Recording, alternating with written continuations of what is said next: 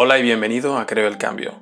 Mi nombre es Eduard Serra y soy el cofundador de Small Things, la Academia de Autoconocimiento, y co-creador y facilitador de Sonos Generación. En este podcast encontrarás la voz de personas que ya han jugado y forman parte de la generación Sonos. Entrevistaremos a personalidades que creen el cambio a través de sus proyectos y reflexionaremos y filosofaremos sobre emprendimiento consciente. Un fuerte abrazo y bienvenido.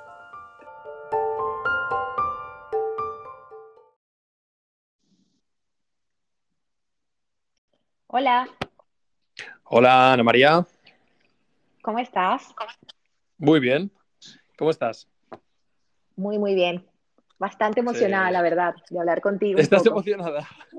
Sí. ¿Por qué? Bueno, porque ya tengo ciertas referencias tuyas de, de Small Things y, y me da bastante intriga y emoción poder compartir contigo un rato. Pues eh, a mí, para mí es un placer y es un placer también que hayas, por así decirlo, accedido o, querido compartir este momento. Tengo muchas ganas de, de hablar contigo el rato que sea. Y para empezar, o sea, me gustaría darte las gracias por tu tiempo y eh, para los que nos van a, oír en directo o para los que vayan a escuchar esta, este episodio en, diferido, eh, me gustaría presentarte, aunque hay cosas que probablemente mm, me deje, porque somos muchísimo más de lo que probablemente nos contemos los unos a los otros. Pero para aquellos que nos están escuchando, eh, hoy damos, la, damos voz, por así decirlo, a Ana María Duque, actriz, empresaria, deportista, madre y antes de nada, mujer, que mañana es el, el Día de la Mujer y, y tengo ganas de, de, saber qué opinas tú al respecto de, de, todo esto, entre otras muchas cosas que tengo muchas ganas de preguntarte.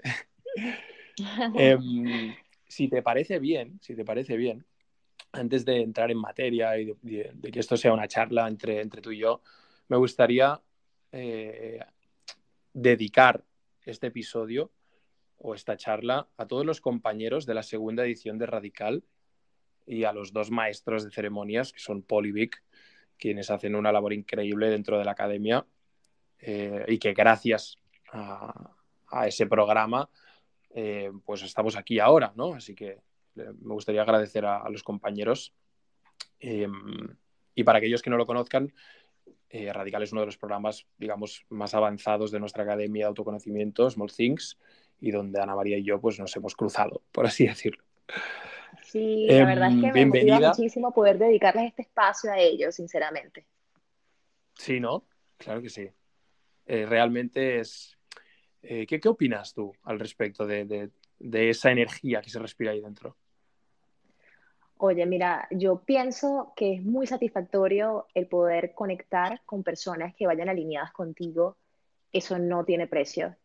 Eh, si bien es cierto que Radical es un programa de autoconocimiento bastante avanzado, extraordinario, que te lleva a ir a lo más profundo de tu ser y a entender qué es lo que quieres para tu vida, también lo es el hecho de que cuando estás con otras energías similares a la tuya, tú te potencias y uh -huh. llegas de una manera mmm, bien acompañado y más estimulado a poder eh, conseguir las respuestas que solo es bastante difícil conseguir.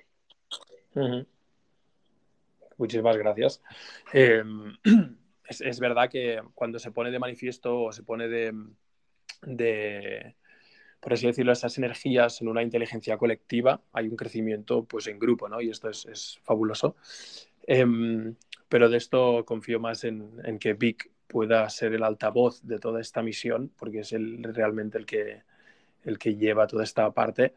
Así que hoy me gustaría, si te parece bien, centrarnos más en, lo que me comentabas tú el otro día, ¿no? El, el, todo es posible estando en equilibrio. Entonces me gustaría preguntarte, ¿qué es para ti el equilibrio? bueno, eh, para mí el equilibrio eh, es el indicativo que te hace darte cuenta que te sientes bien porque el equilibrio uh -huh. para mí es diferente que para ti y diferente para cualquier ser humano, ¿no?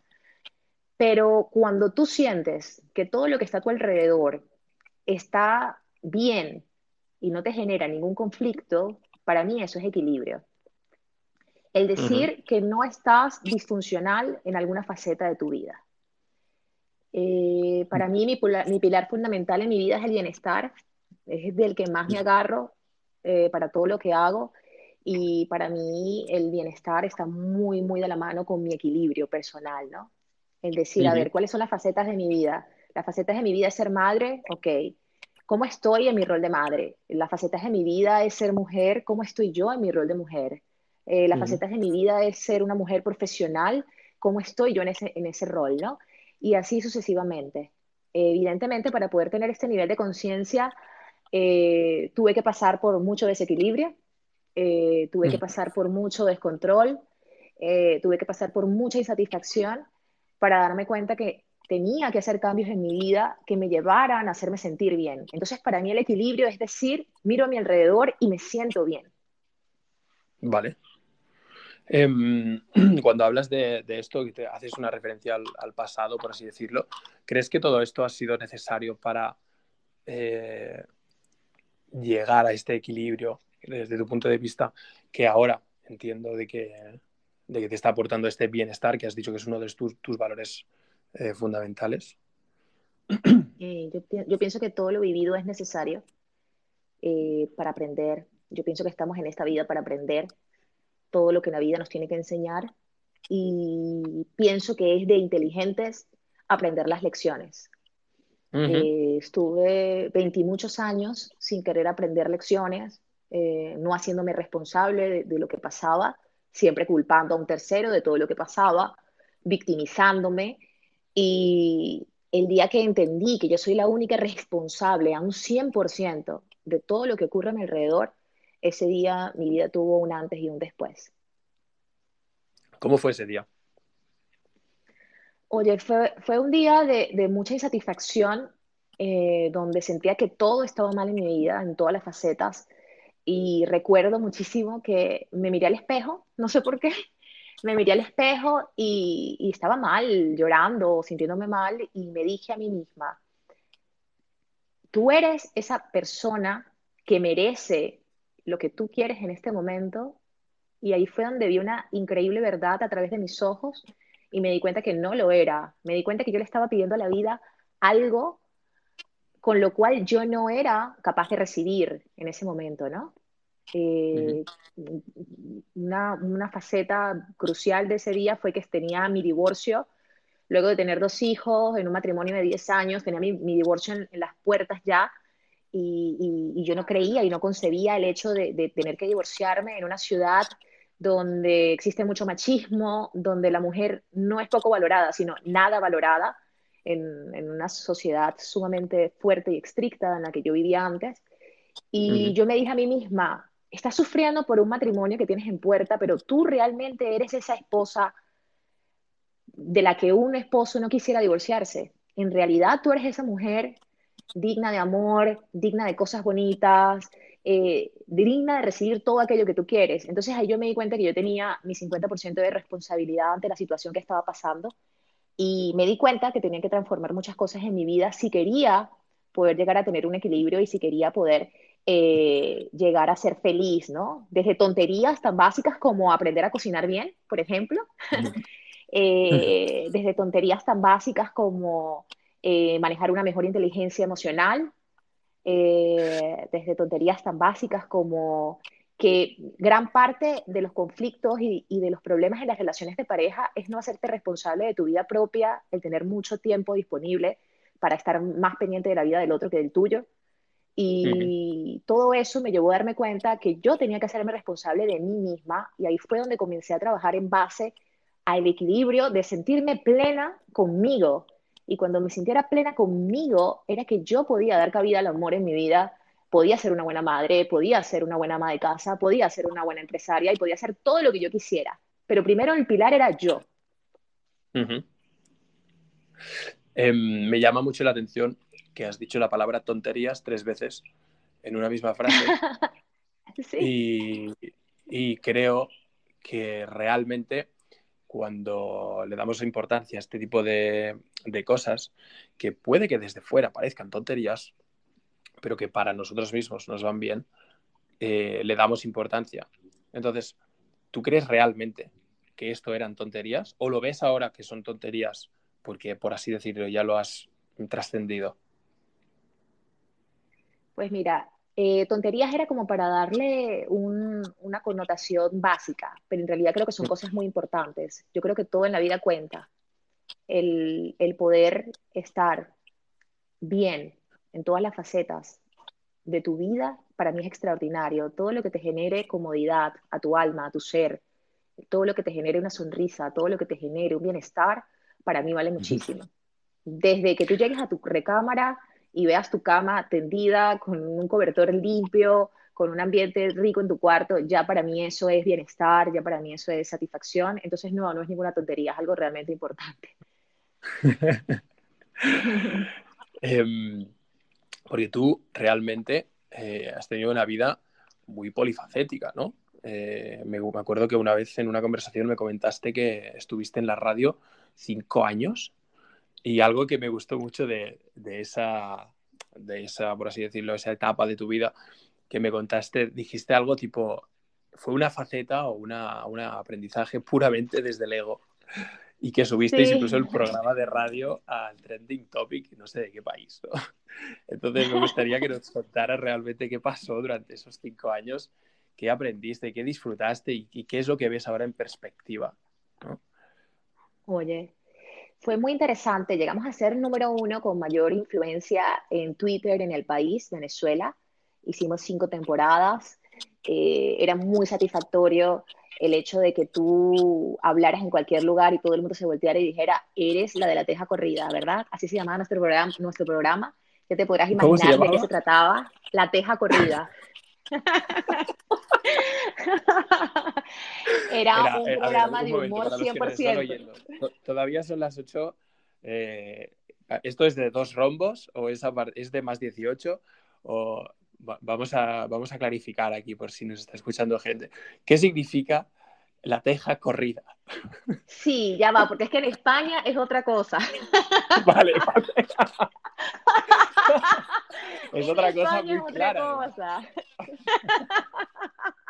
Vale, pues vamos, me traslado a Venezuela. Estoy en Venezuela, ok.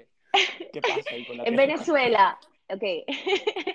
Eh, corrido en Venezuela significa que se mueve, que tiene movimiento, ah, ¿vale? O sea, permiso, permiso. Vale.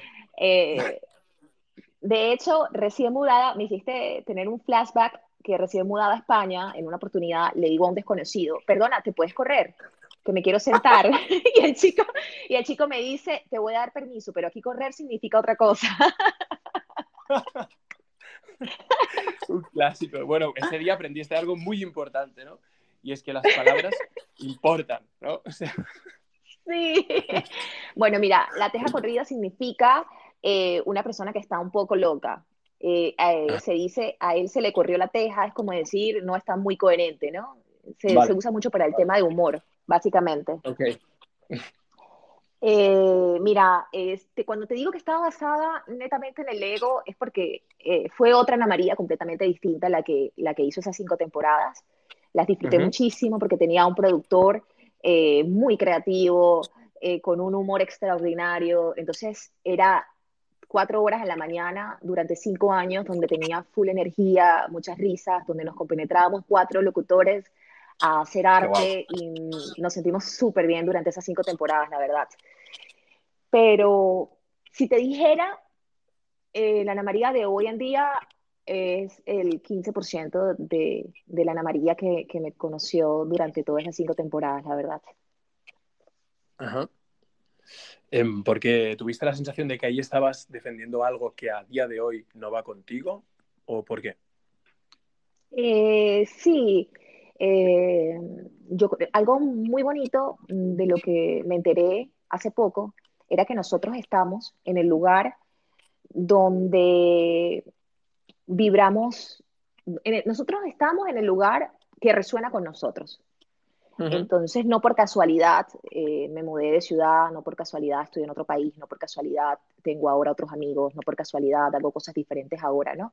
En ese momento resonaba mucho con eso, pero sí creo que había un ego muy grande en mí, eh, una superficialidad demasiado marcada, eh, no me sentía bien con lo que yo era, eh, siempre quería mostrar un personaje cool, un personaje que encajara, inclusive cuando empecé a estudiar interpretación me di cuenta que, que la voz, la voz que tuve durante cinco temporadas en La Teja Corrida no era mi voz original, era una voz impuesta porque se oía bien, porque quería encajar, porque quería ser una locutora reconocida. Y pues en realidad yo pienso que, que, que, no me conocieron realmente lo que yo era, ¿no? Como, como tal. Hmm.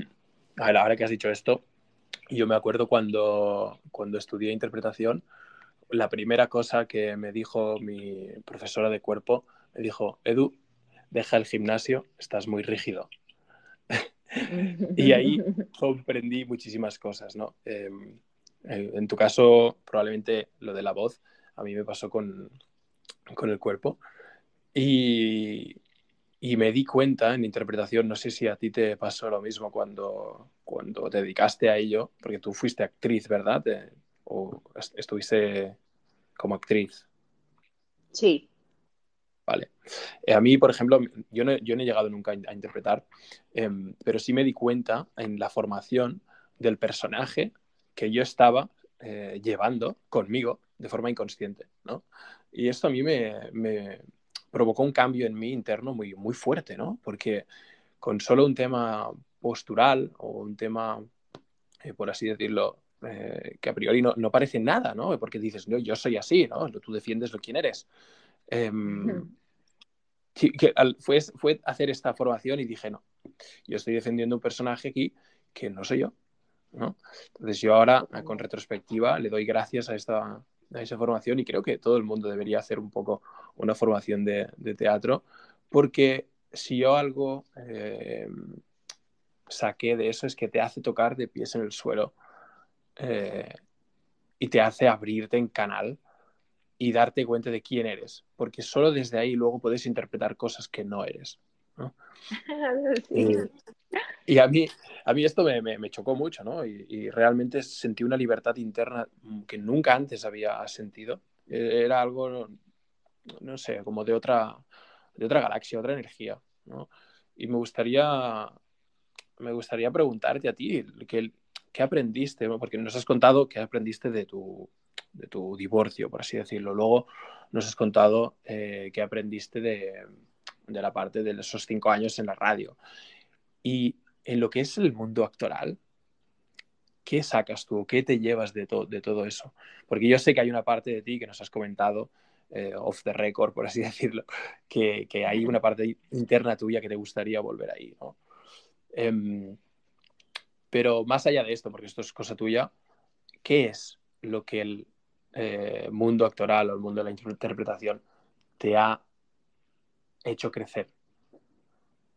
Mira, primero que nada, yo agradezco a la vida muchísimo el hecho de haber tenido la oportunidad y el valor de a mis 34 años haberme atrevido a hacer un cambio rotundo en mi vida y haberme puesto de estudiante de nuevo a, como una niña adolescente a ir a clases de interpretación con compañeras de 18 años recién graduadas del colegio.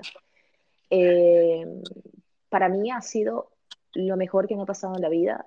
Es un encuentro contigo misma, es darte cuenta de la cantidad de máscaras y la cantidad de corazas que te creas para poder, ah, para poder estar en una sociedad, eh, la cantidad de cosas de sufrimiento y dolor que tapas a lo largo de tu vida, y que ignoras y que piensas que no tienen importancia si las ignoras, pero que se quedan acumuladas dentro de tu cuerpo, en tu psiqui y en tu ser.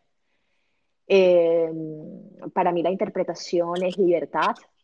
Yo me quito el sombrero con los grandes actores y con las personas que se han atrevido a actuar de verdad, dejando a un lado el ego y dejando a un lado la, la falsedad, porque me parece que es un regalo para el alma. Eh, para mí la interpretación es lo más, si bien es cierto que es un mundo eh, contradictoriamente, es un mundo bastante superficial a la hora de trabajar y, de estar en la jugada. Y yo creo que la formación del actor es humana al 100%. Yo estudié dos años y medio a tope en las mejores academias de, de Madrid, eh, de lunes a viernes, los fines de semana, haciendo toda clase de talleres, me formé muy bien como actriz y solamente te puedo decir que ya entiendo los canales energéticos y emocionales dentro de mí, eh, me sensibilizaron de una manera extraordinaria, eh, soy un mejor ser humano luego de haber estudiado interpretación y ahora mm. no me cierro a la posibilidad de, de interpretar la verdad, eh, no me cierro a la posibilidad de seguir formándome como actriz. actualmente tengo un representante, mm. actualmente estoy completamente abierta a trabajar en producciones. España, con España tengo cierto, cierto limitante y es el acento. El acento es bastante limitante para mí, pero sin embargo no me cierro la posibilidad de, trabajar aquí o de trabajar en cualquier parte del mundo. Y ahora siento que ya puedo interpretar otro personaje, ¿no? Y ahora siento que gracias a mi gran deseo de interpretar bien, logré tener un despertar de conciencia y un despertar espiritual muy grande porque mis mismas ganas de poder actuar bien me hicieron darme cuenta que solo desde ese sitio se pueden hacer las cosas, desde el sitio de la verdad. Exacto. Stanislavski y Strasberg cuando nos habéis enseñado el sentido de verdad. sí, sí, sí, totalmente. Esto, esto que estás diciendo me resuena mucho porque al final yo a la conclusión, llego a muy pocas conclusiones. Normalmente me hago más preguntas, que esto también es un, es un cáncer mío, ¿no? Pero eh, me hago más preguntas que, llegar a conclusiones, ¿no? A veces mi chica me dice, tío, para ya porque estás un poco pesado con el tema de las preguntitas. Em, pero algo que me, que me cuestiono con todo esto es que al fin y al cabo, si nos vemos a nosotros mismos como canales por el cual pasa la información y se muestra al mundo o se representa al mundo de una forma, o se proyecta, mejor dicho, de una forma, pasarán unas cosas o pasarán otras. El problema está, desde mi punto de vista, que cuando nos somatizamos con ese personaje y lo defendemos a capa y espada, aún y sabiendo que muchas de las cosas no nos van nada bien, ¿no? Eh, por ejemplo, conozco personas que llevan años años aguantando cosas que desde fuera, desde un punto de vista elevado, observándolo, dices, no te va bien esto, tío, no te lo crees ni tú, ¿sabes? Y luego eh, ves a, personas defendiendo, esto lo veo mucho en política, por ejemplo, ¿no? En política se defienden los, los discursos de una forma tajante, obtusa, ¿no? Como de las cosas son o blancas o negras, ¿no? Cuando al fin y al cabo eh, lo que estaba diciendo es que cuando, si nos vemos a nosotros mismos como canales, ¿no? las cosas son mucho más grisáceas normalmente. Entonces, esto es la magia de la actuación, ¿no? Y es algo que, que, yo sentí en mis carnes y me sentí como si pudiera volar, ¿no? Y eso es realmente fascinante. Porque luego sabes que puedes volver a ser quien eres. Totalmente. Pero viviste una experiencia única. Es catártico. Yo digo, wow, o sea, es, catártico. O sea, es decir, wow, o sea, entras en una emoción y en un mood y en una mm. verdad que te lo mm. crees, lo transmites y luego cuando pasa, pasó, pero yo creo que es una increíble satisfacción interna de decir, lo logré, o sea, increíble. claro, claro, claro. Logré, logré hacer algo que la gente o sea, logré, eh, por así decirlo, em, distraerte o, hacértelo pasar bien o hacerte llorar o hacerte sentir X emoción, y sabiendo que no es verdad. Esto es muy bestia. Es muy bestia. Es muy bestia. Es muy es, es, una paradoja porque el sistema te dice, no, claro, tiene que ser desde el sentido de verdad, pero luego tú dices, ya, pero no es verdad, pero sabes que, es, que puede ser verdad y en ese momento lo vives como verdad. En ese momento lo vives como verdad. Claro, claro. Por eso digo que cuando eres consciente de lo que, de lo que defiendes en tu día a día, y si te paras un momento, dejas el TikTok a un lado, dejas tus vicios, dejas tus movidas, te vas a dormir y no haces nada más que escucharte un poco, y dices, lo que estoy defendiendo es o no es. Y yo creo que todos en algún momento de nuestro día nos hemos eh, planteado esto. Y si no lo hemos hecho es porque probablemente estemos queriendo esconder eh, cosas, ¿no? Cada uno con sus movidas, que esto no está bien ni está mal. Y dale con siempre esa polaridad de que las cosas tienen que ser de una forma o de otra, ¿no? Cada uno está en su movida, en su proceso, ¿no? Entonces, eh, gracias a la actuación, esto es, realmente mágico. Em, otra de las cosas que me gustaría hablar contigo es el, el mundo empresarial. Porque sé que tú eres empresaria, que has estado en el mundo empresarial y me gustaría preguntarte para ti qué es el mundo empresarial. Eh, yo lo veo como una libertad personal que tiene el ser humano de poder eh, mm, poner todas sus herramientas, todas sus cualidades y todas sus ganas en un proyecto. Eh, el confiar en ti mismo también, en que eres capaz de poder desarrollar ese proyecto y poder ver eh, beneficios económicos de ello. Creo que el mundo empresarial requiere también de mucha valentía, de mucha confianza en sí mismo. Yo no sé por qué, puede ser eh, por mi capacidad, mi actitud, no lo sé, pero toda la vida he sido empresaria. Desde muy joven eh, estuve 10 años con una productora de eventos, donde presentábamos conciertos de cantantes, obras de teatro, stand-up comedies. Y ahí comenzó también, sí, ahí comenzó también mi, deseo de, de, ser actriz, porque veía un mismo monólogo 15 veces en diferentes ciudades, porque hacíamos giras nacionales en Venezuela, y veía a la actriz que cada presentación la hacía el mismo texto de maneras tan diferentes y entraba en canales emocionales tan distintos que yo flipaba, ¿no? Yo decía, qué increíble verla en tantas facetas distintas, porque evidentemente los seres humanos no estamos iguales todo el tiempo. Y por supuesto que sí pasas por ciertas emociones, pero nunca va a ser igual. Entonces me pareció muy sorprendente. Eh, fuera de eso también tuve mi propia marca de ropa eh, asociada con una prima. Eh, tuvimos una marca de ropa para mujer varios años en Venezuela. Aprovechamos la ola del control de cambio en Venezuela, donde las grandes marcas multinacionales se fueron del país y tuvimos muy buenos años en Venezuela vistiendo a la gente y fue muy guay porque estabas en un aeropuerto y veías a las personas con tu marca puesta y es muy satisfactorio. Y bueno, hasta que duró lo que tenía que durar en el país, ya el país no, no dio para más. Y ahora estoy comenzando, de nuevo, soy una mujer de comienzos, estoy comenzando con un nuevo proyecto eh, que se trata de alimentos. Ahora el mundo está tan loco y la economía está tan loca y hay tantas cosas en el mundo que definitivamente pienso que lo único que, que está ahora un poco estable es los alimentos y los medicamentos, ¿no? Entonces, estoy aprendiendo de nuevo, aprendiendo de nuevo un rubro que no conocía, un rubro del que estoy también como niña de colegio, con una libreta, aprendiendo hasta el más mínimo detalle, eh, fascinada porque me he dado cuenta que me gusta eh, empezar nuevos retos, me gusta hacer crecer los proyectos y sinceramente también siento una gran satisfacción de creerme capaz de poder lograr todo lo que quiera. Y eso creo que es una cualidad intrínseca en mí, de no tener miedo ante las cosas, simplemente ponerme a ello. Esto me, me viene a la mente el eslogan de Nike, ¿no? Just do it. Y, mm. creo que es, es, muy significativo lo que estás diciendo, porque al final es...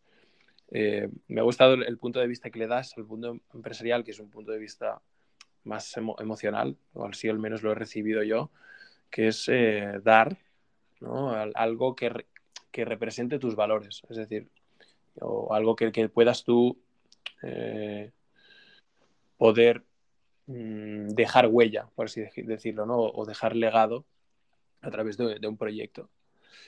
Em, a mí me ha resonado mucho lo, que has dicho de, empezar, eh, porque con mi hermano lo hablaba el otro día, ¿no? Ahora estoy pasando unos días aquí con él en el monte para aquellos que nos están escuchando, os recomiendo pasar unos días con vuestro hermano, si tenéis hermano, juntos en la montaña, va muy bien.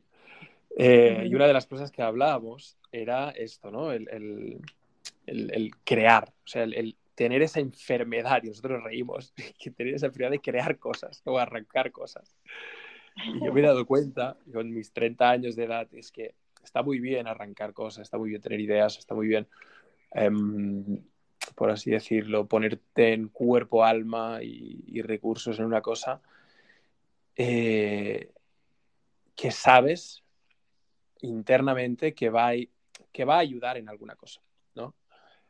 Entonces, esto es, yo creo que es, un gen, ¿no? Yo creo que se, tiene o, no se tiene, porque hay otro tipo de, personas que dicen, no, yo, yo prefiero mm, colaborar o prefiero formar parte de, de, en este caso a nivel empresarial, pero esta faceta de, empezar creo que a la, vez es muy valiosa, pero a la vez exige una, una responsabilidad muy grande, ¿no?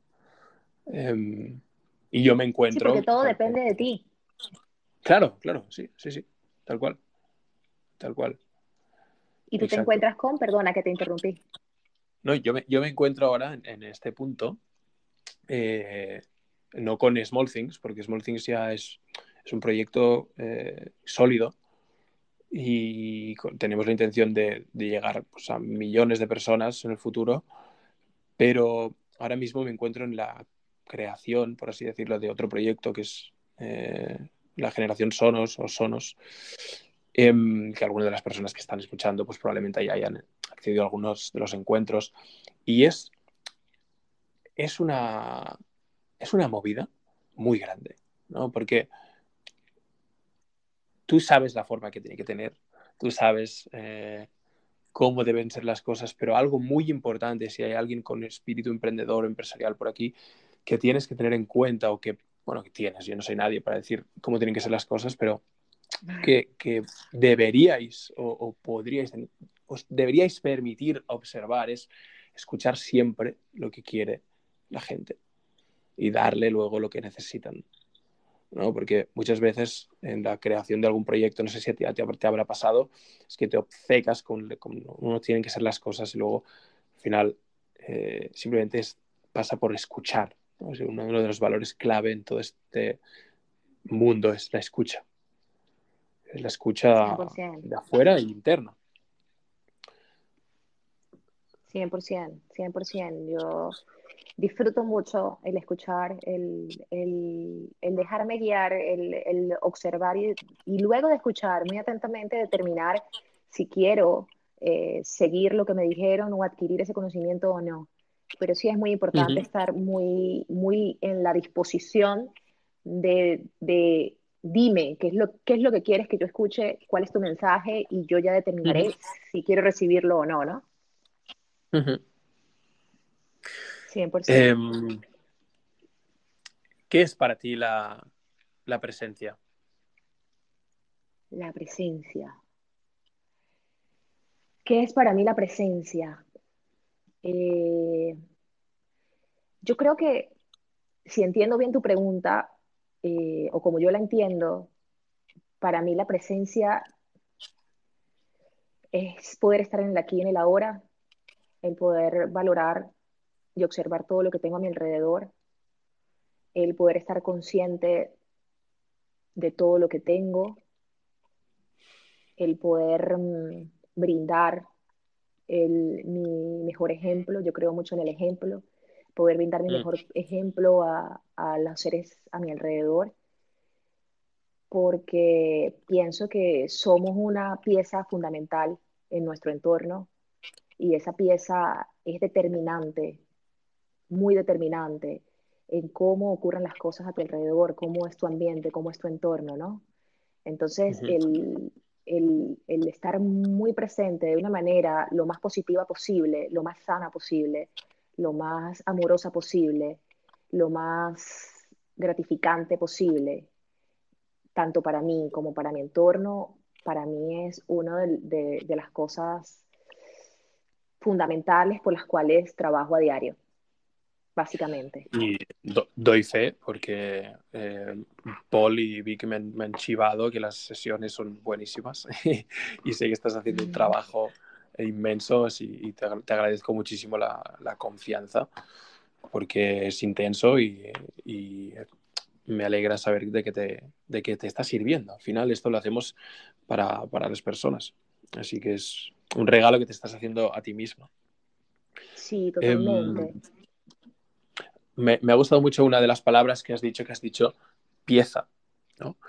Eh, y en relación a, mañana, porque mañana es el, el 8 de marzo, eh, ¿cuál crees tú que es el papel o, o, pieza de la mujer en la sociedad en la que vivimos? Y más desde, me interesa mucho tu punto de vista, porque tú has vivido un cambio de, de sociedad, un cambio de país, un, un cam has vivido bastantes vidas, ¿no? Y me, me, interesa saber desde tu punto de vista cuál es esa pieza femenina en un entorno como el que eh, vivimos a día de hoy. Eh, bueno, quiero comenzar mm, tu pregunta diciéndote mm. que hace, hace unos días atrás estuve investigando mm. un poco sobre el, la influencia o la similitud que tienen los animales con los seres humanos, ¿no? Eh, vale. Los chamanes en la antigüedad eh, se sentían muy motivados en encontrar la relación actitudinal entre los animales y las características del ser humano, cuáles eran sus características de supervivencia, y demás. Uh -huh. Y me sorprendió mucho que yo me sentía muy identificada toda la vida con el tigre bengala, ¿no? Yo me creía muy felina, muy territorial, muy potente, muy líder. Y me sorprendió ver, darme cuenta que tengo el 100% de características de la mariposa.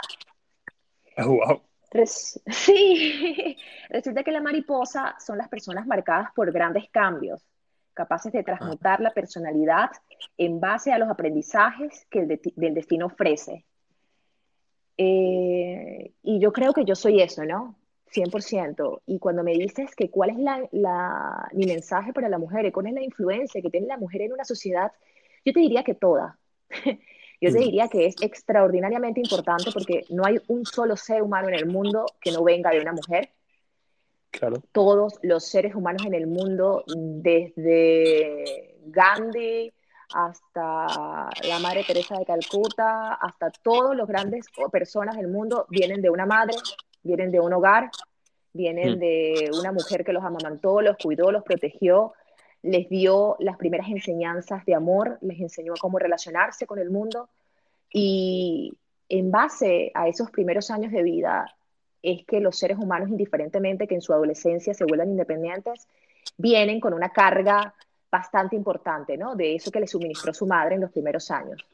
Inclusive uh -huh. en la edad adulta, yo creo que la madre nunca deja de tener influencia en la vida de nadie jamás, hasta el día que se muere, ¿no? De hecho, se muere y sin embargo sigue teniendo influencia porque es un dolor que carga la persona, ¿no? Eh, uh -huh. De saber que su madre no está en el mundo. Y yo le pregunté en una oportunidad a mi mamá, mamá, ¿qué sientes con el hecho de que tu madre no esté en el mundo? Y me dice, el mundo no es igual, la vida no es igual sabiendo que los padres están muertos, ¿no? ¿Qué te digo? Te digo que para mí la mujer cumple un rol tan importante que tiene que ser consciente de ello. La mujer transmite toda su energía, transmite todos sus hábitos, transmite toda su ideología a pequeños niños que están viéndola como su ejemplo a seguir. Y yo creo que cuando la mujer está consciente de ello, puede hacer un papel mucho más importante e influyente, no solo para su hogar y no solo para su familia, sino para la sociedad. Y ahí es donde entra el título de esta entrevista, que es el equilibrio. Eh. Una amiga muy racional, una de las amigas más racionales que tengo, profesional extraordinaria, guapísima, eh, 38 años, soltera, como que te digo como que es el perfil adecuado para cualquier hombre, ¿no? y me dice, amiga, salimos de ejercicios el sábado pasado y me dice, amiga, yo nunca he pensado en tener hijos, pero yo te veo y tú me inspiras a ser madre, porque no sé por qué. Entonces yo le dije, seguramente es porque las referencias de madres que tienes a tu alrededor llevan una maternidad muy caótica y tú no uh -huh. quieres acercarse a ello, pero de repente me ves a mí, que yo sigo siendo mujer, que yo sigo siendo profesional, que yo sigo siendo eh, deportista, que yo sigo estando bien en todas las facetas de mi vida, entonces, claro, viéndome desde ese punto de vista, puedes sentirte inspirada a ser madre, lógicamente. Y yo te digo que es un gran trabajo, Edu, pero también es muy satisfactorio. Yo disfruto el hecho de que mi casa parezca de revista porque está perfecta, limpia, hermosa, huele rico, todo está en su sitio, todo está bonito. Cuando sirvo mi comida, el almuerzo, eh, es un almuerzo riquísimo, me encanta ver las caras de mis hijos de felicidad porque les su mamá les cocina rico, porque les sirve bonito la mesa y me encanta también al mismo tiempo correr a mi cuarto y vestirme linda como una ejecutiva para, para ver a mis clientes y me encanta también ir en la mañana temprano, hacer ejercicio, hacer mi meditación, hacer mi yoga. Eh, me encanta sentirme enamorada, me encanta tener una pareja que me ame, me encanta tener una pareja que me acepte como yo soy. Y yo me doy cuenta que todo eso lo he creado por mí misma. Yo decidí tener amor en mi vida y primero generé ese amor dentro de mí para poderlo recibir. Yo decidí ser buena madre y primero busqué equilibrio y control dentro de mí para poderlo dar. Yo decidí ser una buena ama de casa y primero me preocupé por formarme a ser una buena ama de casa para poder dar eso a, las personas de mi entorno. Y así sucesivamente con todas las facetas de mi vida, ¿no? Entonces mi mensaje para todas las mujeres que estén escuchando esta entrevista y que la escuchen después es que nuestro papel en el mundo es exageradamente importante y mientras más sanas estemos, mientras más positivas estemos y mientras más amor tengamos dentro de nosotros, es increíble la ola positiva que vamos a tener a nuestro alrededor, no solo con nuestras familias, sino con los amigos de nuestros familiares y así sucesivamente vamos a hacer un mundo mejor, por muy cliché que suene. no, mira, sinceramente creo que, que no suena a cliché, precisamente porque eh, lo que has dicho de que todos venimos de, una mujer o de una madre es, aparte de cierto, es hermoso, ¿no? Y entonces negar esto eh, creo que es una involución. Y a esto me refiero con el vídeo que este, se está haciendo viral ahora estos días eh, de la presentación de los Goya, en la que supuestamente, no sé si lo habrás visto, supuestamente se, hay en la presentación de los Goyas, pues eh, para aquellos que no lo hayan visto, lo, comentamos, em, hay un micro abierto y las cámaras o personas que están detrás, se escucha dos hombres dialogar y haciendo referencias completamente eh, machistas y completamente fuera de lugar, de, de, otra galaxia, de otro, no sé, desde mi punto de vista, muy cavernícola todo, em, hacia la mujer, ¿no? Hacia alguna de las actrices que estaba saliendo. Entonces, cuando, o sea, más allá de lo que yo opine, porque evidentemente no estoy a favor de este tipo de comentarios, em, me da la sensación de que todo esto, a ver si tú estarás de acuerdo, está como muy... Em, tengo la sensación interna, y es algo, no lo sé, a veces creo que, me estoy volviendo loco, de que está todo orquestado, ¿no? Porque mañana es el 8M y estas filtraciones salieron ayer. ¿no? Y tengo la sensación de que hay alguna fuerza mayor, que no consigo eh, descubrir cuál es, que incita a esa separación, ¿no? A esa separación de hombres, mujeres, o bueno o malo, o a favor o en contra, ¿no? tengo esta sensación siempre que hay como una polarización en todo lo que consumimos a nivel de mass media, a nivel de redes sociales, a nivel de incluso de diálogos entre personas, de que existe una polarización de las cosas, de que tienes que estar en un lado o en otro. ¿no? Y esto, em, cuando lo veo con cosas en referencia a lo que estamos hablando ahora, que es a la mujer, digo, ¿cuál es esa necesidad de polarizar todo? Porque ¿Tú qué opinas de, esto? Eh, yo pienso que estamos criados en una sociedad eh, polarizada totalmente. Bueno, malo, eh, rico, pobre, hmm. machista, ¿sabes? Feminismo. Y, ¿Por qué? y yo creo que yo creo que también existe del lado de la mujer, ¿no? Hay mucha mujer feminista que, que sencillamente dice que el hombre no sirve para nada y todo lo demás, ¿no? Yo pienso que son personas heridas, yo pienso que son personas heridas, eh, que vienen de hogares muy disfuncionales, que no saben amar, que probablemente nunca hayan amado en su vida, eh, que no tienen el valor de sanar, y que sencillamente yo creo que todo lo que sale por la boca de un ser humano es el reflejo de todo lo que tienes dentro, ¿no? Eh, dime con qué tanto odio, sí, dime con qué tanto odio hablas y te diré cuánto sufrimiento tienes dentro de ti. Entonces yo he aprendido a ver esos, esos casos con mucha compasión porque me hacen ver que son personas con mucho dolor dentro de ellos y que no, no saben cómo canalizarlo, ni siquiera saben que lo tienen. Evidentemente son personas que no logran ser felices, que no logran encajar, que no logran sentirse queridas y, esa misma insatisfacción los hace botar puro veneno por su boca. Entonces, decirte em, que qué siento ante ese hecho, te digo que mucha compasión, mucha compasión porque eh, eh, eh, em, me genera mucha lástima el hecho de ver que, un ser humano disfrute de, hacer esa clase de cosas. Hmm.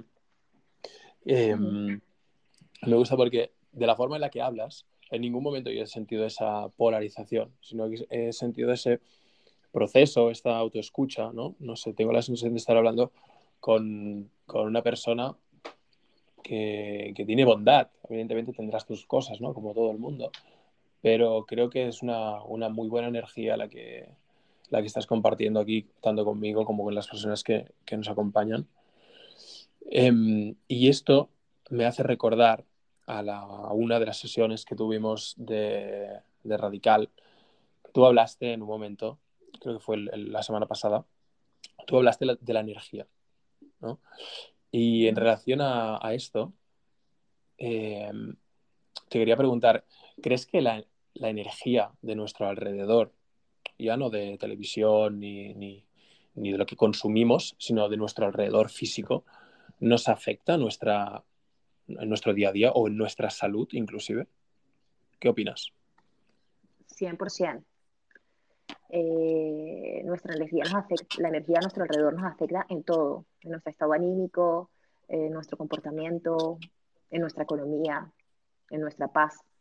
Eh, yo pienso, según lo que yo creo, según mi verdad, nosotros vibramos de determinada manera, tenemos como una música personal y esa música personal hace que vayamos de la mano con personas afines a nosotros. Entonces yo ya estoy en un nivel de conciencia muy personal donde cuando me encuentro con situaciones desagradables, me miro mucho a mí y no a la persona que tengo al frente, ¿no?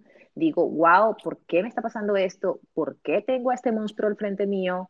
¿Por qué este monstruo me está diciendo esto? ¿Por qué me siento tan mal al escuchar esto? Esto es mío, esto no es de la persona que tengo al frente, esto es mío y me reviso muy bien yo y digo, ajá, lo estoy viendo, lo estoy viendo y lo estoy percibiendo y, y esto lo tengo que modificar sí porque sí. ¿Por qué? Porque yo no quiero seguir viviendo estas experiencias. Entonces, yo aprendí a lo largo de mi vida que las cosas que, por las que pasas son generadas por ti y que si tú la sigues repitiendo es porque no quieres aprender la lección, bonito. Entonces, yo sí quiero eh, vivir tranquila, ese es mi pilar fundamental, quiero vivir en bienestar, quiero vivir tranquila, indiferentemente que la vida color de rosa no existe, indiferentemente eh, de que pasen situaciones incómodas en mi vida, siempre voy a por cómo las modifico para sentirme bien, cómo aprendo la lección para sentirme bien, cómo lo hago. ¿Sabes por qué, Edu? Porque yo creo que los seres humanos no estamos conscientes de lo más importante y es que somos seres mortales. Nosotros creemos que vamos a vivir toda la vida hasta que seamos viejitos y no nos damos cuenta que estamos aquí, no sabemos hasta cuándo. Y sinceramente el hecho de pasar los gratos minutos de vida, de respirar, de, sentirnos bien, pasarlos en, en, situaciones, emociones negativas, en malos rollos y todo lo demás ya no forma parte de mi vida. O sea, yo ya entendí que soy un ser mortal, que no sé hasta cuándo voy a vivir y yo aprendí mucho a valorar el momento presente y aprendí mucho a valorar lo que tengo, ¿no? Eh, me dijo un amigo hoy almorzando, ay, Ana María, me voy a comprar un perro, lo que pasa es que qué fastidio porque los perros nada más duran 10 o 12 años, entonces cuando se muera voy a pasarlo mal. Y yo le dije, capaz que el perro dure más que tú, no lo sabes. tú no sabes si te mueras mañana. claro, claro. Estaba dando por hecho de que se moriría a los 90 años, ¿no? hombre, yo le dije, no, tú no sabes si tú te mueres primero que el perro, el perro te termina enterrando, ¿sabes? el perro vestido de frac, ¿no? No, y aparte de eso le dije, tú sabes lo bonito, porque yo por primera vez en mi vida tengo mascota, tengo a un perro que amo y adoro desde hace un año, y le dije, tú no sabes lo bonito que es mirarle y decir, probablemente sí, yo vivo mucho y probablemente tú solamente vives 10 años más, y qué guay, porque cómo te valoro, cómo te valoro hoy, porque no sé cuánto tiempo vas a ser a mi lado, ¿sabes? Y cómo te disfruto y cómo, y cómo comparto contigo desde otro punto de vista tan distinto. Entonces digo, no solo con el perro, es con todos los seres humanos a tu alrededor. Tú estás aquí y no sabes hasta cuándo. Y la gente mata su vida, la mata, la de malgasta en malos rollos. No lo entiendo, la verdad. No, no, no tiene ningún sentido. Es, es esto que estás diciendo eh, de que la, la, vida, estamos aquí de paso, ¿no? Es, como dar esa falsa tranquilidad, ¿no? Por así decirlo, de no, todo, todo seguro, todo en su sitio y demás, vale, muy bien, pero luego esto mm, no te permite sentirte vivo, por así decirlo. Entonces yo creo que el, tiempo que estemos aquí, que sea un tiempo de, crecimiento, de sanación, de crecimiento, de aprendizaje, de compartir, de co-crear, de, de, vivir, al fin y al cabo.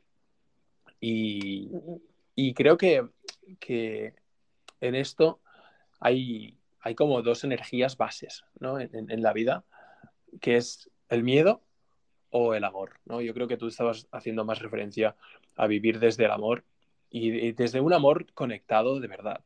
¿no? Desde de decir, vale, no necesito, lo doy todo, no necesito nada. O por, por, por contrario, eh, si vives desde el miedo, muchas veces no paras de necesitar, no paras de querer, no paras de... Y esto, eh, al final, creo que debe estar en equilibrio, ¿no? Porque si no, eh, terminamos lo que hablamos al principio, ¿no? En desequilibrados, ¿no? A mí me ha gustado mucho la, referencia que has dicho tú de todo es posible cuando estás en equilibrio. Y yo le añadiría a todo es posible si vibras en amor, 100%. Mm, yo eh, creo que una de las cosas más incómodas del ser humano cuando vive miedo mm. es no quererse ver a sí mismo, ¿no? Y no querer aceptarse. Vale. Eh, en, mi, faceta de transformación me sorprendió mucho cuando me hablabas de las energías. Es que todo se conecta, fíjate. Cuando todo de las energías. Todo, todo, todo, todo. Yo veía situaciones tan negativas a mi alrededor, tan incómodas, tan conflictivas, que yo decía, yo las tengo. Cuando me di cuenta, yo dije, yo las tengo porque yo soy ese monstruo. Yo soy todas esas cosas negativas que estoy teniendo en mi vida, ¿no? Y, cuando tú te miras y te das cuenta que eres todo eso, es horrible, Edu, es horrible. Te sientes mal porque tú, que, tú piensas, cuando tú no, no te haces responsable, tú piensas que los demás son malos y tú eres bueno y eres una víctima. Pero cuando te das cuenta que no eres víctima de nada, sino que tú eres ese ser horrible que está alrededor tuyo mostrándose en cada, en cada persona, ahí es cuando tú tocas fondo, de verdad, y dices, wow, o sea, o me transformo y vivo desde el amor, como le acabas de decir, o a tomar por el culo y sufre toda tu vida, ¿entiendes? Sí, Es sumamente, es sumamente sorprendente, es muy sorprendente darte cuenta de eso, ¿no?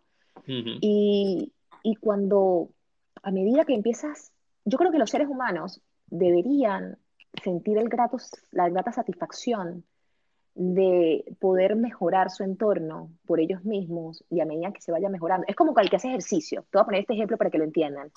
Tú empiezas a hacer ejercicio y entonces tú empiezas a hacer abdominales y resulta que tú tienes una barriga increíble llena de grasa y está feo.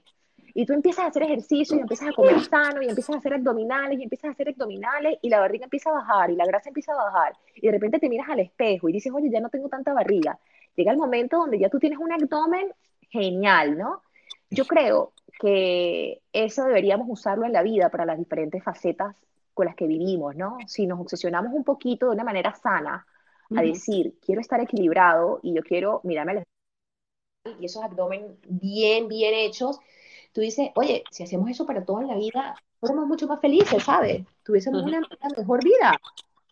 Claro, al final es, hacer un poco una, una wish list eh, que te vaya bien, ¿no? Es decir, yo, a mí me va bien, pues estos abdominales, pues genial, a mí me va bien conducir eh, un coche de 2.000 dólares o 2.000 euros de segunda mano, me va bien, será igual de bien conducir uno que valga, no sé, 100.000.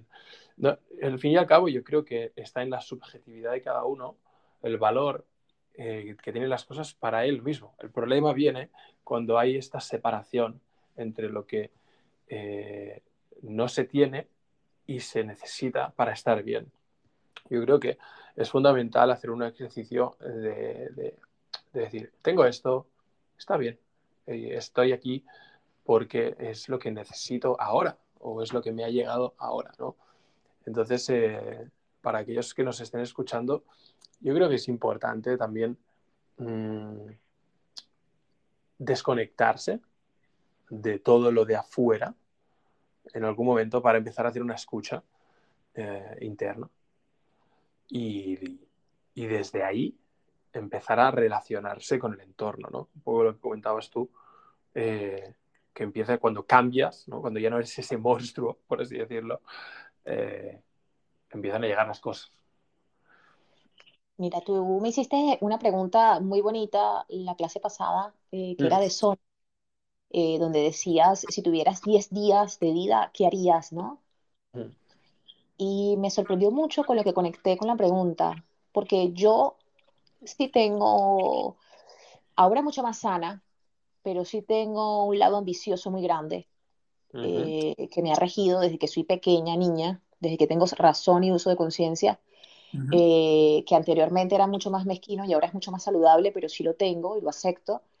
Y, te digo, las cosas que realmente valen la pena es lo que sientes, es lo, que vives, ¿no? Cuando tú me dijiste a mí eh, qué harías en esos últimos 10 días de vida, pasaron por mi mente eh, lo más básico, hasta respirar, ¿sabes? Hasta sentarme a ver un atardecer eh, meditando y respirar profundamente y, y, sentía una gran satisfacción visualizando eso, ¿no? y ahí se va y es completamente, y, no tiene ninguna clase de importancia el, la cuenta bancaria, la casa que tienes, el coche que conduces, y todo se va sin una importancia, o sea, nada, no tiene nada de importancia, ¿no? Porque en realidad las cosas que realmente te llenan el alma y el corazón es lo que puedes sentir y experimentar, ¿no? Y es una dualidad muy importante porque ahí es donde viene la, la polaridad de la que hemos estado hablando, ¿no? eh, del feminismo y el, y, y, el, y, el, machismo, ahí también está, ¿no? El, el, el, qué tan importante para ti es lo que sientes y lo que experimenta tu alma y qué tan importante está lo que hemos visto en el mundo todo el tiempo, que es el obtener, el materialismo, el escalar, y es sumamente importante esa, esa dualidad en la vida de los seres humanos. Bien gestionada. Yo creo que está el, el equilibrio eh, es, es, importante. Volviendo un poco a lo que estábamos hablando, el tema core de, este episodio, eh, porque es innegable de que nos movemos en un entorno eh, físico, ¿no? Estamos en un entorno tridimensional y hay unas normas, hay unas reglas, y estas reglas las rige un sistema capitalista. Y este sistema capitalista tiene una moneda de cambio que se llama dinero. Ese dinero es una energía con la que puedes utilizar para desarrollarte, desenvolverte en este sistema tridimensional. Entonces, negar esto creo que también es negar el mundo, la realidad en la que vivimos, tocando un poco de pies en el suelo. Sin embargo, desde mi punto de vista, y es solo mi punto de vista, creo que apegarse solo a esas normas de esa 3D nos impide ver otros canales, eh, como puede ser eh, energías como el amor, energías como el compartir, energías como eh, cosas que, como has dicho tú antes, muy bien, que te alimentan el alma, ¿no? Entonces yo creo que es muy importante eh, ver las cosas desde un equilibrio, entender cómo funcionan las normas del juego y elegir hasta dónde jugar, que a cada uno le vaya bien, ¿no? Desde ahí pues es donde aparecen cosas como salir del victimismo, eh, empezar a, crear desde la aportación, eh, empezar a recibir en este caso, dinero, si estamos hablando desde un punto de vista em, empresarial, pues eh, esta energía en forma de dinero. Es decir, vivir en equilibrio, al fin y al cabo, es, eh, desde mi punto de vista, entender las normas del juego, mm, jugarlas desde el amor y estar abierto a lo que puede ocurrir. Porque si algo me he dado cuenta yo, es que cuanto más controlas las cosas, más sufres. Y más te, y más te controlan a ti eh, las normas del juego. Entonces, tú no eres la película, si nos estás escuchando, tú no eres la película, tú no eres eh, el, protagonista, eres el actor. Y desde el actor creas todo lo demás. 100%. Eh, yo me he dado cuenta en los últimos años, para mí el año pasado, donde vino la ola del, del COVID y demás, mm. donde hubo tantas transformaciones y cambios en la vida de los seres humanos, en el mundo entero, eh, para mí fue un impulso extraordinario de positivismo, ¿no? A mí, a mí me impactó de una manera muy positiva. Mis niveles de conciencia se dispararon a tope. Mm. Eh, mi, mi mi vibración de amor se disparó a tope y yo te digo algo, para mí fue una bendición en mi hogar, ¿no? Todo ese tiempo con el que pude compartir con mis hijos y pude ser bastante em, raíz en mi hogar. Y para mí ha sido muy satisfactorio el hecho de entender que todo lo que tú le, le prestas atención se expande, ¿no? El hecho de fomentar el amor dentro de mí como ser humano el hecho de fomentar el amor dentro de mí, el hecho de expresarme con amor a mis seres queridos, a las personas a mi alrededor, me ha hecho tener una vibración tan positiva, Edu, que hoy en día, dentro de mi círculo, tengo tantas personas con las que percibo la sensación positiva de amor y de satisfacción que digo, wow, o sea, esto es, o sea, mola que no sabes, ¿sabes? y esto lo he creado yo, ¿sabes? Esto lo he creado yo. Y es tan bonito, es tan bonito estar consciente de decir, tú puedes expander lo que tú quieras en tu vida, todo lo que tú quieras. Todo es posible. Todo. Entonces es sumamente positivo, es sumamente positivo. Y, desde el amor te vienen negocios, y desde el amor te viene prosperidad, y desde el amor te viene más dinero, y desde el amor te vienen mejores amistades, y desde el amor te vienen eh, relaciones eh, extraordinarias, y desde el amor te mm. viene todo. Entonces ahí es donde tú dices, ¿por qué? ¿Por qué, tienes, ¿Por qué tienes que irte por otras ramas absurdas que lo que te traen es insatisfacciones y negatividad? ¿Sí me entiendes? Claro, totalmente. Yo creo, hay una, hay una de las frases que no sé, no sé de quién es, pero me ha venido ahora a la mente, es el dejar caer las hojas secas. Y yo creo que eh, si nos vemos a nosotros mismos como árboles de, hoja caduca, en catalán se llama caduca, no sé si en español se llama igual, eh, que son esas que cambian de hojas cada, cada cierta estación, ¿no? Entonces, ¿cuál es el gran problema del ser humano que vive solo en la mente? Que muchas veces sabemos que hay hojas secas que deben caer para que vuelvan a brotar. O en lo que decías tú, eh, que, aparezcan cosas eh, bonitas, positivas, y no lo hacemos porque nos enraizamos a, mantener esas hojas, ¿no? Así que dejar caer las hojas secas es muy importante para que vengan cosas como las que comentabas tú eh, y que nos pueden nutrir, fin y al cabo, ¿no? Así que mm. hablando de las hojas secas eh, y hablando de que mañana es el Día de la Mujer y hablando de mm. que me pediste un mensaje para las mujeres, yo quiero dar otro mensaje y es que las, mujeres eh, necesitan tener coraje y necesitan tener carácter, mm. porque eh, la sociedad siempre te va a llevar a decir el, el matrimonio, la, la, presencia masculina es muy importante para que tú puedas estar realizada, porque es el mejor ejemplo para tus hijos y en fin, ¿no?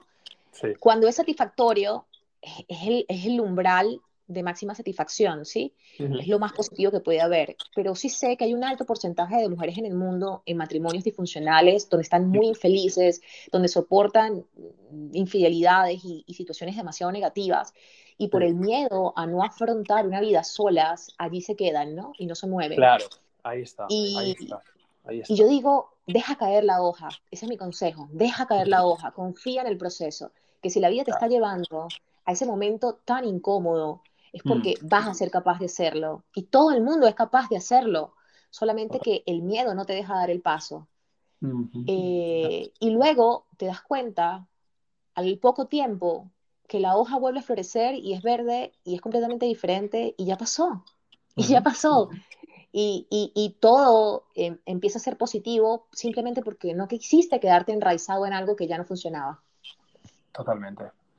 Em, esto que estás comentando, eh, yo creo que funciona igual para hombres y para mujeres. Y volviendo un poco al, al tema que comentábamos antes, de que estamos constantemente como con esa energía exterior de polarizarlo todo, me, me, acuerdo de una de las frases de una de las películas que más me gustó en su momento, creo que es del 90 y pico, no, recuerdo bien el año, pero es Train Spotting. Eh, y una de las frases más potentes que recuerdo del, de Mark Renton, que era el protagonista, eh, igual McGregor, el actor, eh, dijo, decía, en el futuro ya no habrá ni hombres ni mujeres, solo gilipollas. y, me doy cuenta y me río de ello porque muchas veces veo esta, esta cosa ¿no? de, en el diálogo de las mujeres son o deberían o, eran o lo que sea de una forma y los hombres son, deberían o eran de otra. ¿no? Entonces, ¿qué, ¿qué quiero transmitir con esto? Que que es difícil vernos como, como eh, iguales, em, pero que al final, si empezamos a, percibirnos como seres, más allá de nuestro género, probablemente, muy probablemente, empecemos a conectar desde un sitio con menos prejuicios, con menos eh, egos, con menos proyecciones y empecemos a ver el alma de las personas, porque al fin y al cabo nos, diferencia un género, nos diferencia eh, una forma de crear vida, pero somos seres al fin y al cabo. Entonces, que tu, cojo tu, consejo, tu, frase para, para aquellas mujeres y yo la, la elevo a, simplemente a seres. Mm. tengo, tengo esta sensación de que hemos pasado por haber sido muy gilipollas como especie, como decía Mark Renton, pero creo que la era acuario que nos brinda ahora nos, nos llevará a un estado de conciencia que ya no importará realmente si eres hombre o mujer, que ya no importará de dónde vengas, lo que ganes, lo que, lo que tengas, sino que probablemente en un estado de conciencia más elevado a nivel social nos veamos a todos como seres que cada uno está en su proceso y cada uno está en su movida y cada uno es un universo entero. así que eso lo, simplemente quería compartirlo para aquello que le, al que le vaya bien, genial, y al que no, pues eh, unfollow. Me parece extraordinario lo que dices y me haces conectar con otra cosa. Y es que en mis primeros ejercicios de interpretación eh, era imposible no empezar y tener la cámara al frente y, tener que decir un guion y no estar pensando en, tengo la cámara al frente, mis compañeros me están mirando, eh, seguramente lo estoy haciendo mal, eh, no sé qué, y sin embargo, con toda esa basura mental en la cabeza, tú sigues actuando, ¿no? Y sigues diciendo tu, tu, tu guion. Entonces, ¿de qué, ¿cómo vas a interpretar bien si tienes toda esa clase de pensamientos dentro de ti, ¿no? Y una profesora extraordinaria me dijo un día, saca toda esa, basura mental de tu mente. Si tú no tienes la mente limpia, no vas a poder interpretar bien nunca. Entonces, por eso te digo que, que, mi deseo de interpretar bien me ha llevado a conectar mucho espiritualmente. Porque, mm. claro, si tú logras limpiar tu mente y estar en el aquí y en el ahora sin nada más, eso es un paso cuántico de espiritualidad que no sabes. sí. Eh, sí. De hecho, en el Guerrero Pacífico eh, salía eh, un ejercicio que era exactamente eso, ¿no? Un yoguista está enseñándole a su estudiante, un gimnasta profesional de los Estados Unidos que iba a las Olimpiadas, y le dice, limpia tu mente, ten tu mente en blanco y solamente concéntrate en lo que estás haciendo, que son tus ejercicios de gimnasia, nada más. Y él tuvo su mejor interpretación, fue medallista mundial y demás, ¿no? Y entonces, cuando tú me dices que solamente somos seres, y que no tengamos juicio, me haces conectar con esto, porque siempre, siempre, cuando saludamos a alguien, cuando hablamos con alguien, cuando compartimos con alguien, siempre pasa algo por nuestra mente, ¿no? me gusta, me caes mal, eh, qué guapo estás, qué coñazo de persona eres, en fin, ¿no? Y trabajo mucho, Edu, en el limpiar la mente, en limpiarla, en limpiarla, en solamente tener a la persona al frente y decir, no quiero pensar nada de ella, la voy a mirar en los ojos y voy a escuchar qué tiene que decirme y voy a tener un feedback con esta persona sin ni mm. siquiera estar pendiente de nada más. Y es un ejercicio extraordinario que le invito a las personas a que lo hagan. Y cuando aparezca ese juicio en la mente, va a llegar, pero ignóralo, no le prestes atención, pásalo a un lado y verás cómo lo dice en la película Una mente maravillosa, eh, el ganador del Nobel que tenía esquizofrenia, eh, cuando dice, aprendí a que esos personajes creados por mi mente, cuando aparecían, aprendí a ignorarlos y aprendió él, con una condición de esquizofrenia, a vivir una vida normal, sin medicación, simplemente por tener el control ese en la mente, ¿no? Entonces, invito a las personas a decir, el juicio cuando aparezca, simplemente ignóralo. No todo el tiempo lo vas a poder ignorar, pero mientras que cada vez lo ignores cada vez más, va a aparecer mucho menos, ¿entiendes? Claro esto, es, esto es muy importante. Em, y, quiero, quiero matizar una cosa y es que eh, con el simple hecho de darse cuenta de que esto pasa es más que suficiente. ¿Por qué? Porque esto, eh, si observamos un poco en la forma en la que nos relacionamos a día de hoy, ya sea en el mundo físico o en el mundo eh, virtual, em, los puntos de partida muchas veces van regidos por estos prejuicios. Sin ir más lejos, los perfiles de las redes sociales son eso, perfiles. O sea, que los veas de una forma concreta, ¿no? Que los veas, no que los sientas ni las interpretes, no que los veas. Entonces, cuando tú te abres una cuenta en LinkedIn o una cuenta en Facebook o una, una cuenta en cualquier red social, te pide unos datos. ¿Y qué, qué, es lo que ocurre ahí? ¿Qué es lo que ocurre? Lo mismo que ocurre cuando eh, haces un plan de empresa que, no quieres que vaya mal. Entonces pones lo más bonito tuyo. Entonces, por eso el plan de empresa no sirve, ni tampoco sirven los, eh, los perfiles de las redes sociales convencionales que conocemos, porque ahí solo se muestra lo que muchas veces desde un punto de vista inconsciente de la persona quiere mostrar su ego en esa plataforma, etc. etc. Entonces, eh, creo que, bueno, aprovecho para hacer una mención al proyecto nuestro, que Sonos es precisamente esto. Es un punto de partida genuino. Es un punto de partida de verdad.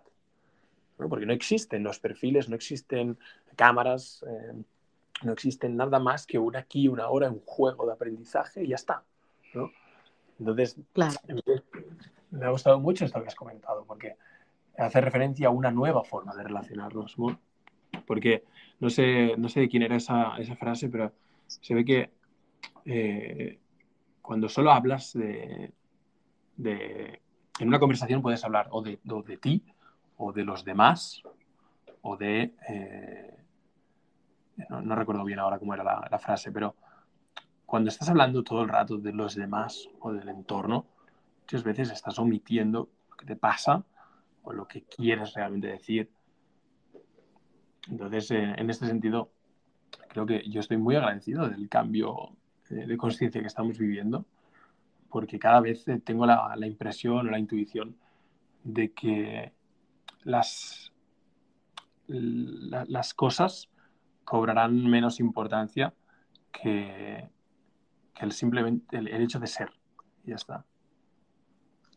¿Qué opinas tú sobre la teoría que indica que la glándula pineal se estimula por el sol y que la ola de conciencia que ha existido a lo largo de las últimas décadas se debe a que la capa de ozono, evidentemente que está afectada y los rayos del sol llegan y penetran más fuerte en la Tierra, están teniendo un despertar de conciencia en los seres humanos y por eso es que vemos tanto el hecho de que las personas están despertando, están buscando evolucionar, están buscando esa superación y ese desarrollo personal. ¿Qué opinas ante eso?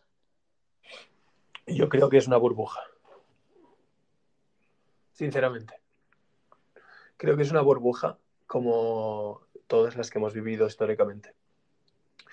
Porque cuando empiezas a sentirte partícipe de eso, ya estás condicionado por un todo, ¿no? Y yo creo que eso es muy personal y muy subjetivo de cada uno. O sea, eh, yo, sinceramente, ¿eh? es que sinceramente creo que estamos en una etapa de, como especie eh, sobre infoxicados, sobre infoxicados de tanta información, demasiado, demasiada, demasiada información. Y no la estoy juzgando ni que sea buena ni que sea mala. Simplemente eh, me doy cuenta de que es cómodo. A nuestro ego le encanta sentirse de, oh, sí, estoy formando parte de un despertar espiritual. No, no, no. no de verdad, de verdad. Creo, creo, creo que es muy narcisista pensar de esta manera. Porque dices, no, estoy, estoy ya formando parte de algo, por lo tanto estoy bien, estoy cool. ¿no? Y, simplemente, si tú, le cambias esto, estos, em, eh, estos nombres a 30 años anteriores, por ejemplo, eh, estoy, yo qué sé, voy al gimnasio, o, todo el mundo va al gimnasio, bien, ya estoy en un buen camino, ¿no?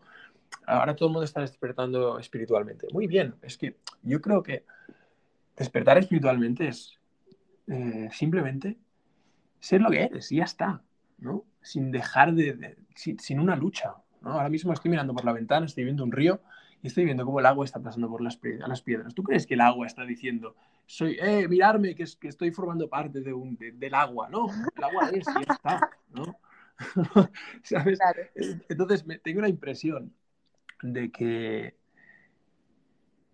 cuando sentimos eso de, ¡guau! Todo está despertando, etcétera, etcétera. A ver desde dónde lo decimos. A ver desde dónde lo decimos. Porque ¿qué es? creo que esto es tan personal, tan subjetivo, ¿no?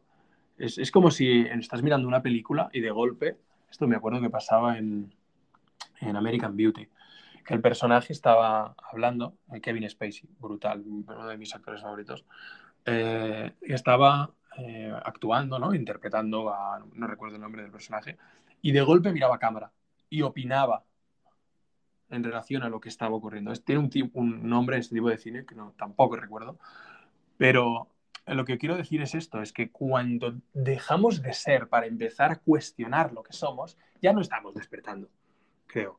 Simplemente, y, es, es, muy jodido, porque la mente le encanta estar cómoda, le encanta estar cómoda. Y no, yo estoy bien aquí, voy a estar hablando de esto, porrón de horas. Por ejemplo, este es, este es, mi, este es mi don, este es, mi talento, puedo hablar sin parar, pero también es mi cáncer a la vez, ¿sabes? Porque puedo explicar, puedo racionalizar, puedo comprender, puedo empatizar, puedo hacer muchas cosas, pero que en realidad, una de, la parte de todo esto es, me paran, me, ponen un sitio frenado, oh, estoy aquí hablando, ya está. Pero sé que cuando termine esta grabación, este episodio, volveré a mi cauce, como el río que estoy viendo enfrente, ¿no? Entonces, con esto no quiero, no quiero eh, parecer eh, hater ni, ni nada de esto, simplemente que cada uno, cuando se vaya a dormir, ponga la oreja en la almohada, se pregunte si esto es realmente su despertar o no. Ya está, y no hace falta eh, compartirlo y para que te vean o para que se te, se te interprete de una forma. Pues hay dos puntos de vista que quiero compartir contigo en referencia a lo que me acabas de decir. Mm. Uno, que evidentemente cada quien vive su proceso y cada quien ve las cosas de acuerdo a su perspectiva, mm. eh, poniendo el ejemplo del despertar, eh, vamos a hacerlo con el ejercicio, para hacerlo más, más visual. Eh, está la persona que toma muchos productos para poder desarrollar un músculo y afecta su salud, la persona que no come bien, pero sin embargo sigue haciendo ejercicio. ¿Por qué? Porque quiere postear unas fotografías en redes sociales donde está súper fit. Y está la persona que dice, yo voy a comer sano porque disfruto tener una salud y hago ejercicio porque disfruto sentirme pleno, sentirme energizante, necesito sentir que puedo ser mejor y en fin, ¿no? Entonces, claro, son dos versiones de lo mismo, una positiva y una negativa, o digamos, una auténtica y una siguiendo un patrón eh, un poco desfasado, ¿no? Entonces yo creo que más o menos eso puede explicar bastante bien eh, lo que acabas de decir de acuerdo a la espiritualidad o al despertar, ¿no? Está quien lo hacen de manera auténtica porque realmente vibran con ello y están quien lo hacen por una moda, pero realmente eh, no es auténtico y se están dañando. Mm. Eh, eso por un lado. Y por otro lado, se me fue. y voló. se me fue y era bastante bonito lo que te quería decir, pero, pero no sé, de referencia a lo que me estabas diciendo. Eh, mm, me has puesto como un ejemplo de, distintas personas que lo viven desde puntos de vista diferentes, ¿no? Sí, sí, sí, total. Totalmente. Ah, la inspiración. Cuando tú me dices, cuando tú me dices eh, vive tú con eso y ya, yo te puedo decir que evidentemente dentro de nosotros existe un mundo maravilloso, que es nuestro mundo, nuestro, nuestro mundo interior, donde nosotros sentimos y tenemos mm, infinidad de emociones y sentimientos extraordinarios, ¿no? Ahora bien, ¿qué pasa con, con, la inspiración positiva, que es algo tan bonito? Yo me siento muy orgullosa de la inspiración positiva, si supieras. Eh, el hecho de que una amiga me diga, Ana María, enséñame a cocinar, porque me encanta venir a tu casa y comer rico o el hecho de que una amiga me diga, Ana María, una pregunta, eh, ¿a qué hora te acuestas a dormir? Porque yo siento que tú tienes mucha energía, ¿sabes? Cosas así. Entonces, eh, yo digo, oye, qué bonito poder influir positivamente, sin querer, eh, por medio de la inspiración y por medio del ejemplo. Hago tanta referencia al ejemplo, Edu, porque nosotros hablamos y hablamos y chachareamos muchísimo. Pero, ¿qué haces tú que las personas quieren seguirte por lo que haces. Para mí eso es vital, ¿no? Entonces, yo digo, concha, la inspiración positiva por medio del ejemplo es tan bonita que a mí sí me gusta poder decir, me gusta inspirar positivamente a los demás por medio de mi ejemplo. Brutal. Brutal. Y es un ejemplo de, que no te cuesta, sino de que tú eres así, ya está. Exacto. Cuando es, cuando es natural, cuando es fluido, cuando es orgánico, que se llama en el mundo de la interpretación. Entonces, de repente para mí, colocar un mensajito positivo en mi Instagram, eh, que, le, que le abra un poco de, de, que invite un poco de reflexión a la persona que me vea, está el que lo toma de manera superficial, está la persona que lo toma en tema de burla y está la persona que se lo cuestiona. Entonces yo digo, de alguna manera, si hago que alguien se lo cuestione y puedo influir de manera, digamos, positiva en esa persona, va a haber un núcleo alrededor de ella que va a empezar a cambiar, ¿sabes? Sí, sí, tal cual. Es una energía que te has proyectado y cada uno la va a recibir como esté esa persona. Sí, sí. y, sigo, y sigo insistiendo. Lo viví en carne propia, a flor de piel. Eh, mi, mi transformación en mi vida y en mi entorno ha sido tan drástica que para mí sería demasiado satisfactorio poder inspirar a, las personas a que, a, que, a que sean valientes y hagan esa transformación en sus vidas, porque no todas las personas vienen a este mundo con un karma positivo. Hay familias extraordinarias, con vidas extraordinarias, lindas, que crecen en el amor, eh, con una economía extraordinaria y, y, genial, pero hay otras que no. Entonces, yo sí quiero hacer un llamado a los que no nacieron en ese positivismo y en esa historia de vida tan fácil, que sepan que es, que es posible, es posible transformar todas las situaciones y decir, yo transformo todo en base a lo que para mí eh, pueda llegar a ser la felicidad o en base a lo que para mí pueda llegar a estar mejor, ¿no? A ser mejor. Brutal. Oye, eh, yo no soy padre, pero pareces una muy buena madre. Eh, para ti, tus hijos, cuando te ven, cuando tú ves a tus hijos, ven a una buena madre. Estoy convencido. Estoy convencido. Sí. Tú sabes que viajé por trabajo 10 días a Dubái la semana pasada. Y cuando llegué fue impresionante porque mi hijo mayor, mi hija menor y el perro, cuando entré por la puerta, era máxima felicidad, un frenesí de felicidad. Tuvieron los tres el perro no dejaba de ladrar, mi hijo no dejaba de hablar, y mi hijo no dejaba de hablar por una hora. O sea, yo le serví la cena y eran hablando, hablando sin parar. O sea, yo decía, están tan contentos de verme que estoy teniendo, tengo dos orejas y tengo tres voces, 100% que no se callan porque quieren compartirme todo, ¿no? Eh, mi hijo adolescente, eh, quiero compartir esto contigo, de hecho se lo envié a Vic en el WhatsApp porque mañana tengo sesión personal con ustedes.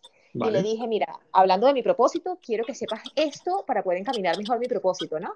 Mi hijo me dio un regalo en mi cumpleaños de 10 euros y ha sido ah. el regalo más extraordinario de mi vida.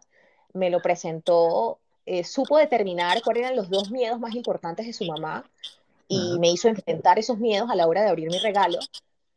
Eh, y aparte de eso, extraordinario, o sea, te digo extraordinario. A ver, te lo cuento brevemente para que no sea tan largo. Eh, yo, tengo, yo estoy muy rayada con la agresividad. A mí no me gusta la agresividad, no me gusta subir el tono de voz, no me gusta nada de eso, ¿no? Entonces mi hijo colocó con un papel de regalo en la puerta de mi cuarto, dejó la puerta abierta y empapeló la puerta con un papel de regalo y me dijo, agarra el cuchillo, estaba normal en la casa y me dice, agarra el cuchillo más filoso que hay, mamá. Y yo, sí, mi amor, este, este es el que corta más, ¿qué quieres cortar? Y me dice, ven conmigo.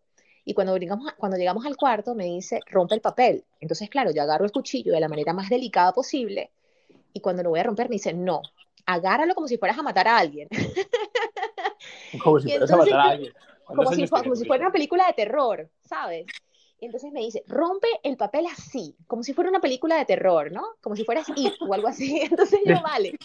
Cuando rompo el papel, me consigo con muchos recortes en el vidrio de mi cuarto, en el espejo, y cuando veo muchos recortes, me dice, eh, envuelto en estrellas para una estrella. Entonces yo, qué lindo. Cuando abro el regalo, me dice, estoy cansado de los envoltorios bonitos. Y por eso acabo de hacerte esto. Entonces estaban todos rotos, ¿no? Eh, cuando lo abro, Edu, era un libro eh, que hablaba sobre el manejo de la interpretación, los contratos, cómo es todo el marketing de la interpretación, y es un libro en inglés. Yo, de joven, jamás aprendí inglés, yo estoy aprendiendo a hablar inglés ahora ya de adulta, y pues para mí ha sido un choque bastante fuerte porque evidentemente el ego de ser una mujer súper realizada en todas las facetas de mi vida y el hecho de tener una limitación tan marcada como es el idioma más hablado del mundo, pues evidentemente me ha llevado a sentir mucha eh, inconformidad. Y que sé que no me atreví a hacerlo antes porque mi ego era tan grande que no me quería enfrentar a eso, ¿no? Entonces él, él es tan lindo porque me dice, ahora este libro lo vas a leer que es tu segundo miedo o tu segundo temor, y lo vas a romper. Y a lo largo del libro me fue dejando mensajes motivacionales extraordinarios. Y yo 15 días antes le había hecho cuatro preguntas en base al propósito que había leído en un libro donde me decía que se las hiciera a diferentes personas de, de, de mi alrededor, ¿no? de mi mm. entorno. Y cuando se las hago a él, él no me las respondió.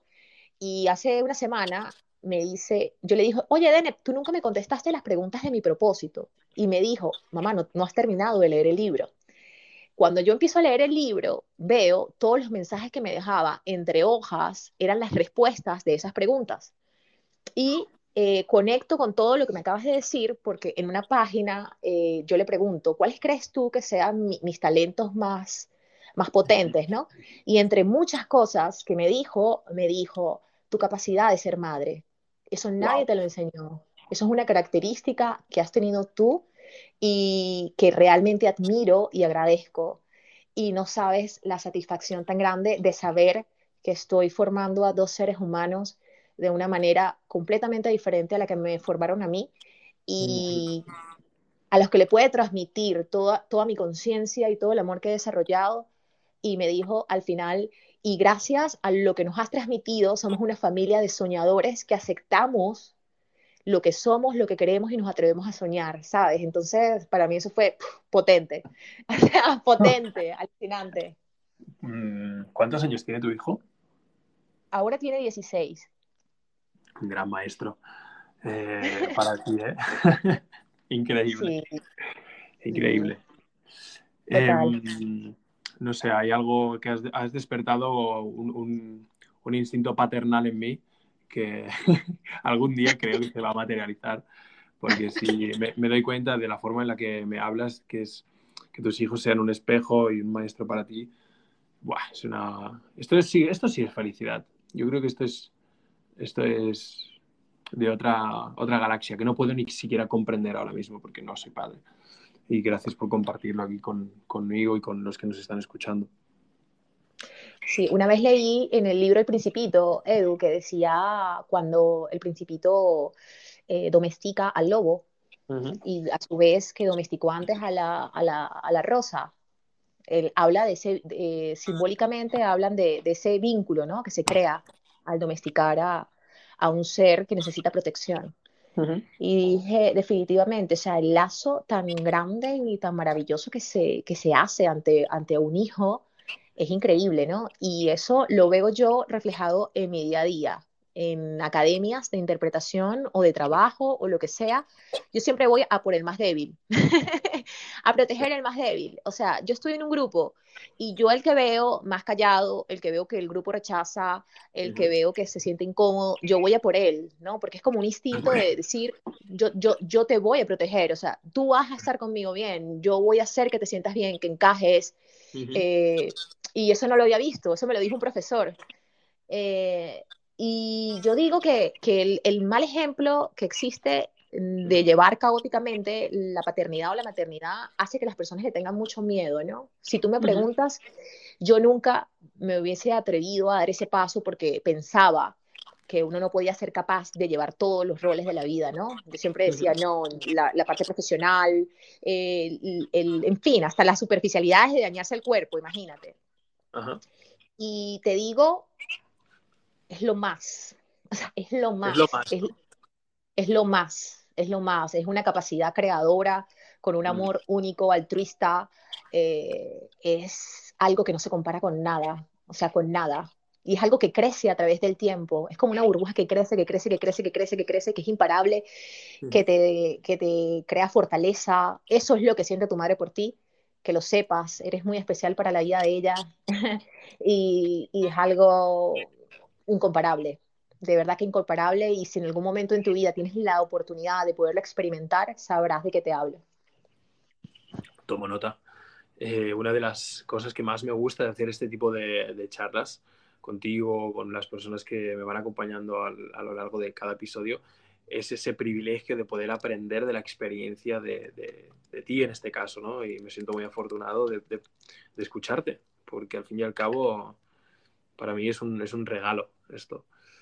Em, creo que creo que hemos hablado de cosas muy potentes, muy interesantes.